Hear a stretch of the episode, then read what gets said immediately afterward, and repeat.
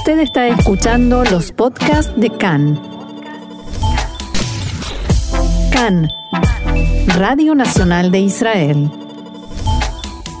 Continuamos aquí en CAN, Radio Reca en español, Radio Nacional de Israel, y es momento de tecnología y ciencia con nuestro experto en la materia, Mariano Mann. Hola Mariano, ¿cómo estás? Hola, ¿qué tal? ¿Cómo estás? Bien, muy bien. Y aquí realmente entusiasmada por el tema que nos traes hoy. Eh, me parece una noticia impresionante que nos habla de la posibilidad de que personas con parálisis puedan caminar o volver a caminar, según el caso. Sí, bueno, es realmente increíble porque finalmente una de las preocupaciones o, de las utopías más importantes que tiene la ciencia médica es eh, devolver a aquellos que no pueden caminar la posibilidad del movimiento autónomo, de poder volver a moverse, aunque sea lentamente y de a poco, eh, y esto eh, ya suena a algo más posible, y gracias a, eh, una bioimpresión que se realizó en 3D, hoy, sabemos que la impresión en 3D es muy popular, y la bioimpresión, la que imprime órganos, es la, la quinta esencia de la nueva medicina. Entonces, eh, un implante de médula espinal impreso en 3D permitiría, y tengo que hablar en potencial porque esto aún se ha probado recién en, ratones, permitiría que aquellas personas paralizadas pudieran volver eh, a caminar o eh, mientras no esté tan dañado el, el tejido en empezar a caminar de cero. Pero bueno, se habla en principio de aquellos que han tenido un reflejo de movimiento y esto podría volver a activarlo. Claro, no en todos los casos, eh, no es una, una cuestión así amplia que, bueno, todo aquel que no puede caminar con esta implantación volverá a hacerlo como siempre decimos en esta columna, cada caso depende de, su particularidad, ¿no? Porque no es posible, sí es posible universalizar eh, una solución, pero después cómo esa solución pueda impactar en la salud de cada uno mm. dependerá siempre de, sus balances, de, sus azúcares, de su presión y de una cantidad de, respuestas que pueda tener el cuerpo humano. Lo que sí se ha probado aquí y se ha probado en ratones eh, es que este implante de médula espinal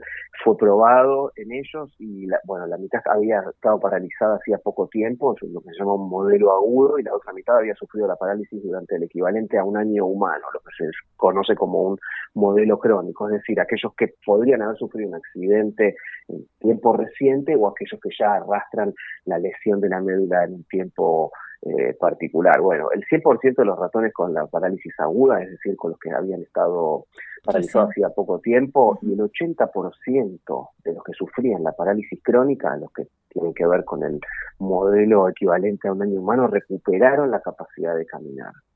Esto es, muchísimo. increíble.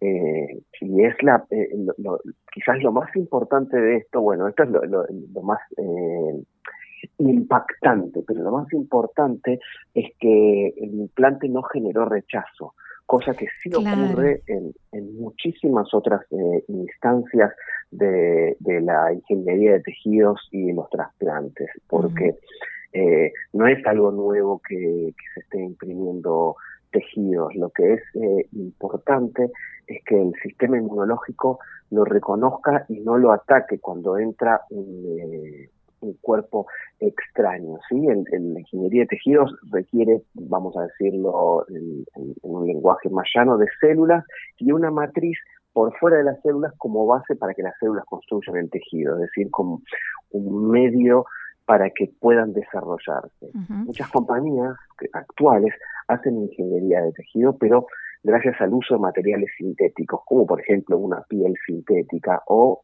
usando células de un donante. Pero cuando se introduce material extraño en el cuerpo, en general el sistema inmunitario lo ataca, se defiende. Claro, por eso se dice el trasplante salió bien, pero después el cuerpo lo rechazó. Exactamente, pero estamos hablando en este caso de eh, ingeniería de tejidos, no más allá de que un donante de riñón pueda donarle a alguien compatible un, un riñón. Y acá cuando se genera un tejido externo para implantar, eh, en muchos casos el implante, en la mayoría de los casos el implante falla a menos que el paciente tome medicamentos para suprimir el sistema inmunitario, que bueno, le puede generar que se enferme de cualquier otra cosa, porque se está suprimiendo la respuesta inmunitaria del cuerpo. En este caso, lo que diferencia a esta tecnología desarrollada en Israel por la empresa Matricels es que utiliza células del propio paciente, lo que se llaman células autólogas, y esa matriz ah. extracelular que, permite que se desarrolle, que hace que el sistema inmunológico eh, las reconozca estas células que son propias y no las ataque, exactamente. Bien. Y decías que está, que ya se probó en ratones y cuál sería el siguiente paso que, viene ahora.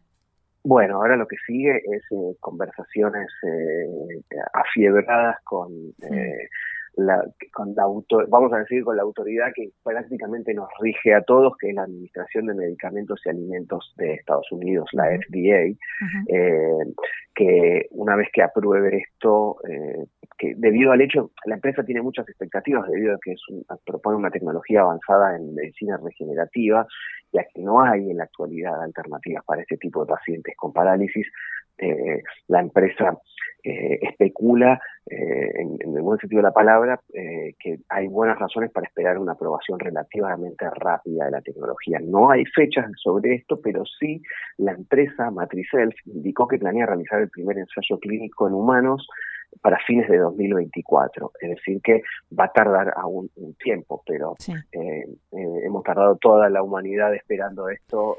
Podemos esperar un poquito más. años más eh, es un horizonte no, y vale la posible. Vale la pena. Ahora, Mariano, me suena a mí, no sé si estoy equivocada, eh, por lo que veníamos hablando de este tipo de impresiones, tampoco es algo muy costoso, ¿no? Bueno, esto en, principio es una iniciativa privada y todo lo que tiene que ver con impresión 3D ah. hoy en día eh, ha abaratado sus costos, lo que sí eh, se paga en, los mercados, en médicos o, lo que fuera, industriales, es el, el, know-how, el conocimiento de cómo hacerlo y sobre todo en este caso la ingeniería, el proceso de, de, cada paciente necesita sus propias células, esas células podemos decir entre comillas que hay que cultivarlas y después implantarlas, es decir que en principio no creo que sea algo muy eh, barato, pero por otro lado entiendo que si esto se aprueba y es finalmente un procedimiento eh, milagroso como el que estamos mm, viendo que podría llegar a ser, eh, entiendo que, los responsables de salud eh, privados y públicos deberían flexibilizar cualquier tipo de, carga extra, ¿no? Es decir, que debería permitir que esto eh, sea accesible.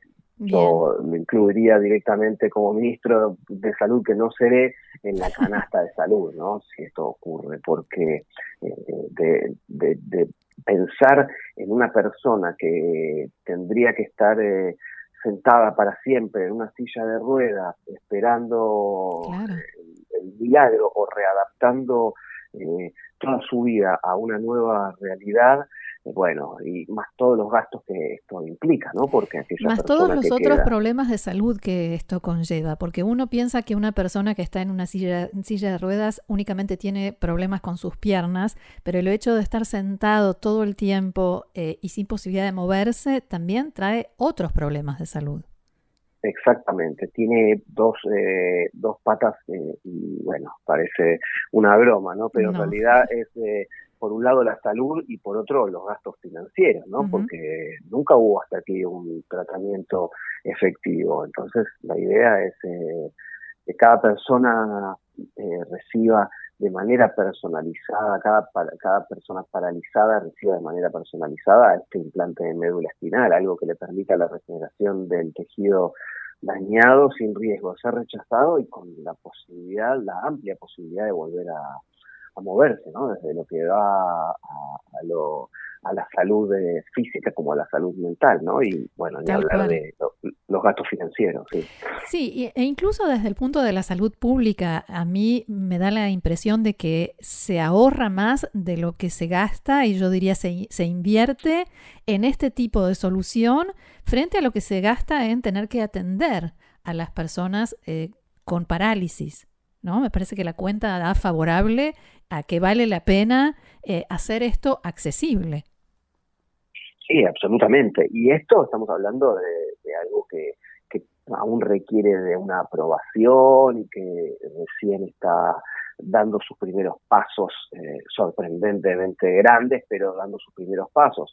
Eh, ya la industria de ingeniería de tejidos, y en este caso esta empresa, eh, también puede imprimir órganos en 3D y esto también se construye a partir de una variedad de tejidos y células, con lo que podemos decir que es una bioimpresora con cartuchos de biotinta, ya hemos hablado en el momento de la biotinta para imprimir distintos tejidos en, una misma impresión, que como es, para decir como eh, grafica la empresa como ocurre cuando se imprime a cuatro colores y la impresora sabe dónde poner cada color. Eso eh, es lo que diferencia a esta tecnología de, de otras.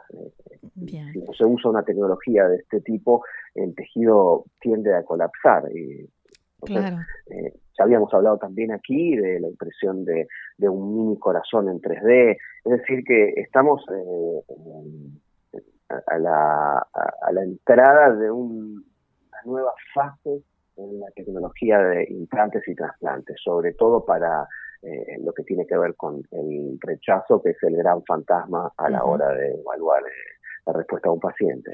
Mariano, ¿algún otro detalle que quieras agregar sobre este tema?